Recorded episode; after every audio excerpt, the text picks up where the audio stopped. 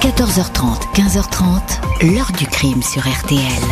Jean-Alphonse Richard. Ma jeune fille, malheureusement, ne s'en rappelle plus. Elle avait des crises terribles d'hallucination, se dressant sur son lit, voyant le sang qui tombait du plafond, voyant des tigres qui bondissaient dessus, des lions, des ours qui venaient la démorer. Et alors à ce moment-là, criant évidemment, poussant des cris terribles, des cheveux qui lui sortaient de la bouche. Elle avait toujours l'impression qu'elle avait sa bouche pleine de cheveux. Bonjour, quand le pain rend fou.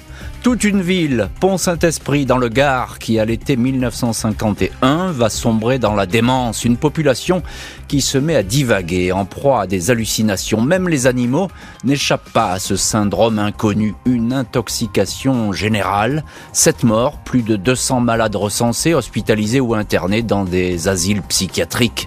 Le pain d'un boulanger local est rapidement mis en cause. Geste criminel ou accident La police et la justice vont être chargés d'éclaircir ce mystère, dossier qui va rester ouvert pendant plus de 20 ans sans que l'on sache vraiment ce qui s'est passé.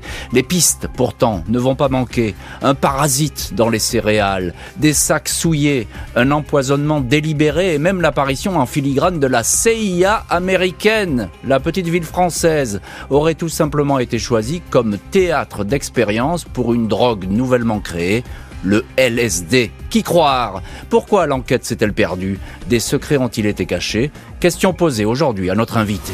14h30, 15h30. L'heure du crime sur RTL. Dans l'heure du crime aujourd'hui, retour sur l'affaire du pain maudit de Pont-Saint-Esprit. À l'été 1951, un mal mystérieux gagne cette petite ville du Midi entre Orange et Montélimar. Les scènes de panique et d'hystérie vont très vite se multiplier. Ce jeudi 16 août 1951, lendemain de jour férié, les trois médecins de Pont-Saint-Esprit, dans les salles d'attente des docteurs Gabaye, Champeau et Vieux, ces salles d'attente sont soudain remplies de patients atteints de symptômes identiques. Des hommes, des femmes, des enfants, vieux, jeunes, souffrant de troubles nerveux et de douleurs. Certains frissonnent, d'autres semblent convulsés, on note des vomissements et des bouffées ardentes. Certains disent qu'ils cuisent à petit feu un malade affirme voir des chats rouges qui le poursuivent. Un autre s'étouffe car sa bouche est remplie de serpents. Un troisième suffoque à cause de plantes aux tentacules visqueuses. Les médecins se concertent sans véritablement comprendre d'où provient cette épidémie. De toute évidence, une intoxication générale dans cette cité qui compte 4500 habitants. Les premiers cas sont apparus dès le 15 août et depuis, les choses s'aggravent. Les crises se multiplient, toujours plus spectaculaires vendredi 17 août, Monsieur Sauvé, garagiste, a une vision. Boulevard Gambetta, il tombe sur Madame Lalande. Elle est morte depuis dix ans. Il avance et la gifle. La ressuscité le frappe. Il veut la tuer une bonne fois pour toutes. Le garagiste se réveille dans son lit, les draps déchirés. Il va délirer ainsi pendant plusieurs jours. Dimanche 19 août, vers 3 heures du matin, le docteur Albert Gabaye est appelé en urgence à la ferme de Félix Mison, à 6 km de la ville, à Carsan. Ce dernier, après s'être tordu de douleur en hurlant, comme s'il avait le diable à l'intérieur, témoigne sa femme, cet homme de 55 ans est désormais inerte, hébété, les yeux fixés vers le plafond. Le médecin ne peut rien faire, il ordonne son transport à l'hôpital de Nîmes. Félix Mison va décéder le lendemain. Il est le mort causé par ce mal mystérieux. Dans la même journée, les trois médecins sont convoqués à l'hôtel de ville par le maire. Le médecin chef des services de santé du Gard est présent. Tous les docteurs sont d'accord. C'est le pain qui est à l'origine de cette épidémie, et plus précisément celui pétri et cuit par le boulanger Roch Briand installé dans la Grand Rue. Le maire fait aussitôt fermer toutes les boulangeries de la cité, 8 au total. Le lendemain, 20 août, devant les boutiques aux rideaux fermés, la nouvelle se répand, aussitôt reprise par les journaux. C'est le pain qui rend fou, c'est le pain du diable. Lundi 20 août, le procureur de Nîmes est alerté de l'affaire. Un premier décès a donc été enregistré et on compte pas moins de 120 malades. Une information judiciaire pour empoisonnement est ouverte. Le juge d'instruction Perrier, accompagné d'un substitut du procureur et du commissaire Georges Sigaud de la police judiciaire de Marseille, se rendent sur place. Une perquisition est menée à la boulangerie de Roc-Briand. Félix Mison, le premier mort, avait consommé son pain, tout comme les autres malades, comme la famille Estevin, totalement intoxiqué, ou encore la famille Moulin, chez eux, le chat et trois canards ont avalé une soupe faite avec les restes du pain et sont morts. Le boulanger est entendu et même soupçonné. On lui demande s'il en voulait à quelqu'un. Sa femme, sa fille, son commis sont malades, mais pas lui. Il dément tout geste criminel. Dans le fournil, la farine, la levure, des ustensiles sont saisis, envoyés au laboratoire de la police scientifique à Marseille. Malgré l'attention des autorités, la situation ne va cesser de dégénérer jusqu'à ce que des scènes dantesques se produisent en ville. Un mal qu'on ne peut pas soigner et dont on recherche l'origine. Depuis son arrivée à Pont-Saint-Esprit le 21 août, le commissaire Sigaud a bien du mal à savoir d'où vient l'empoisonnement. L'adjudant chef de gendarmerie Brignol, qui a interrogé le boulanger Roquebriand, est tout aussi perplexe. Les cas de délire se multiplient et s'aggravent. Plusieurs enfants sont touchés. Un petit garçon de 11 ans doit être interné après avoir tenté d'étrangler sa mère. Dans la famille Karl, une petite fille de 5 ans ne dort plus, des cheveux poussent dans sa bouche. Son père s'applique lui à compter une à une les perles d'un rideau. Dix ans plus tard, il expliquera que c'était le seul moyen pour lui d'éviter de se jeter dans la cage d'escalier. L'inquiétude se lit sur les visages. Au soir du samedi 25 août, elle se change en panique. Au fil des heures, les crises hallucinatoires et les délires suicidaires se multiplient. Les médecins, les pompiers, les gendarmes sont débordés. Une femme se jette du deuxième étage de l'hôpital. Un homme veut se jeter d'un pont sous lequel les pompiers sont venus tendre un filet. Un ouvrier agricole court nu dans les champs pour échapper à des bêtes féroces. Une femme supplie le docteur de l'aider à rattraper son cœur qui est descendu au bout de ses pieds. Fuyez, ma sœur, je suis en feu et vous allez vous enflammer, lance un homme à une religieuse. Une nuit d'apocalypse, dit le docteur Albert Gabaye, qui à 2 heures du matin téléphone au ministère de la Santé. On autorise à faire interner d'office les malades les plus graves. La nuit de l'apocalypse a fait trois morts supplémentaires, des blessés, une trentaine d'admissions dans les hôpitaux et asiles psychiatriques. Jeudi 30 août 1951, 15 jours après le début de l'épidémie, le professeur Olivier du laboratoire de police scientifique de Marseille transmet ses conclusions officielles au juge d'instruction. Il a expertisé la farine saisie à Pont-Saint-Esprit. Il dispose aussi des résultats d'autopsie pratiqués sur trois victimes et même sur des animaux. Selon lui, L'empoisonnement est dû à la présence d'ergot de seigle dans la farine, un résidu toxique qui a fait des ravages au Moyen Âge. On l'appelait alors le mal des ardents, les victimes ayant la sensation de brûler. Le préfet du Gard évoque la piste de l'ergot de seigle, un alcaloïde végétal, piste sur laquelle se penchent, dit-il, toutes les sommités médicales. Vendredi 31 août, le commissaire Georges Sigaud est affirmatif. Je sais d'où proviennent les farines avariées, je pense que le mystère sera éclairci dès aujourd'hui. La police quitte Pont-Saint-Esprit pour Saint-Martin-la-Rivière, près de Poitiers.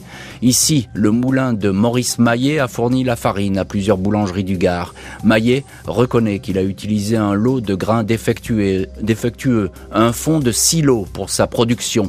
Il a incorporé cette farine dans certains sacs c'est un boulanger du coin, Guy Bruère, qui lui avait fourni ses 15 quintaux de mauvais seigle et de blé.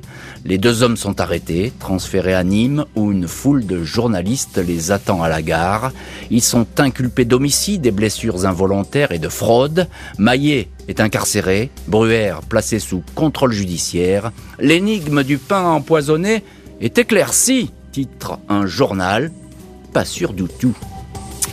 La piste de l'ergot de seigle, on vient de le dire, demeure fragile, dans l'attente de décider si les deux inculpés seront traduits devant un tribunal, à l'occurrence une cour d'assises. Les investigations continuent.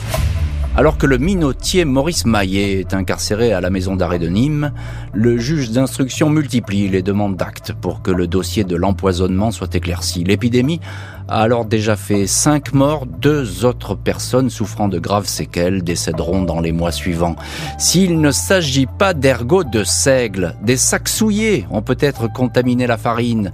La minoterie de Poitiers est passée au peigne fin, tout comme les wagons de la SNCF qui ont servi au transport de la farine. Sans résultat, 300 sacs sont recensés et saisis. 30 sont suspects, puis on n'en retient que deux. L'un présente deux taches rouges très pâles, une, un autre une tache jaune, de quoi faire émerger une nouvelle piste, celle du panogène, un produit chimique suédois employé pour la conservation des semences. Après deux ans de recherche, cette possibilité semble exclue. 11 août 1954, trois ans après la mystérieuse épidémie de Pont-Saint-Esprit, le juge d'instruction de Nîmes rend une ordonnance de non-lieu au bénéfice du minotier de Poitiers, Maurice Maillet, et de son fournisseur Guy Bruère. Les deux hommes qui risquaient de comparaître aux assises sont exonérés de toute responsabilité dans cette affaire. Le juge écrit que malgré toutes les recherches effectuées, il n'a pas pu être déterminé dans quelles conditions la farine a été rendue toxique, que ce soit par faute ou par négligence. Un autre juge à Poitiers lève l'accusation de fraude. À ce moment-là, l'enquête sur le pain qui rend fou est close. Aucune réponse apportée. L'enquête a abouti à une impasse, laissant une foule de questions sans réponse. Des thèses ne vont cesser d'émerger, dont une qui va faire beaucoup de bruit, laisser grandeur nature d'une nouvelle drogue. En 2010, un livre paru aux États-Unis sous le titre Terrible Mistake, une terrible erreur, relance soudain la vieille affaire de Pont-Saint-Esprit. L'auteur, le journaliste Hank Albarelli, enquêtait sur la mort mystérieuse d'un chimiste de la CIA, le dénommé Frank Olson, Quant au détour des pièces consultées, il est tombé sur le nom de la petite ville française. Au début des années 50, Olson travaillait sur l'expérimentation de nouvelles drogues à usage militaire. Il testait certains produits sur des êtres humains et notamment le tout nouveau LSD. Albarelli affirme avoir vu apparaître à sept reprises l'appellation Pont Saint-Esprit dans des documents déclassifiés par la Maison Blanche. Il affirme que des scientifiques américains employés par un labo pharmaceutique collaborant avec la CIA se trouvaient dans la ville du Gard à l'été 1951. Hank Albarelli n'explique pas comment le tout nouveau LSD mélangé à des, à des méthamphétamines aurait été directement mélangé au pain vendu dans une boulangerie. Mais il maintient que l'armée et les services de renseignement américains ont sans doute effectué un test grandeur nature à Pont-Saint-Esprit. Cette expérimentation aurait dû être effectuée dans le métro de New York, mais c'est la petite ville du Midi, lieu lointain qui n'attirait aucun soupçon, qui aurait été finalement choisie tout ce que j'ai trouvé est suffisant pour prouver l'implication de la CIA, a toujours affirmé l'auteur de l'enquête.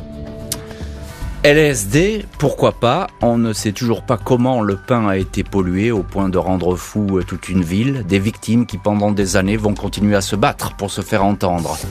Après le classement sans suite de l'affaire en 1954, 54 victimes, dont plusieurs avaient dû être hospitalisées ou avaient perdu un proche, saisissent le tribunal civil d'Uzès afin d'obtenir des compensations pour préjudice moral et physique. Les plaintes visent toutes le boulanger Roch Briand. Une longue bataille judiciaire commence. Le 24 avril 58, le tribunal rend un jugement de 120 pages. La preuve est apportée que l'intoxication a bien été causée par le pain, mais il faut désormais que chaque victime apporte la preuve qu'elle a bien mangé de ce pain-là. Seule la veuve de la première victime, l'agriculteur Félix Mison, reçoit une indemnisation immédiate, un million d'anciens francs. L'autopsie avait prouvé qu'il avait ingéré du pain.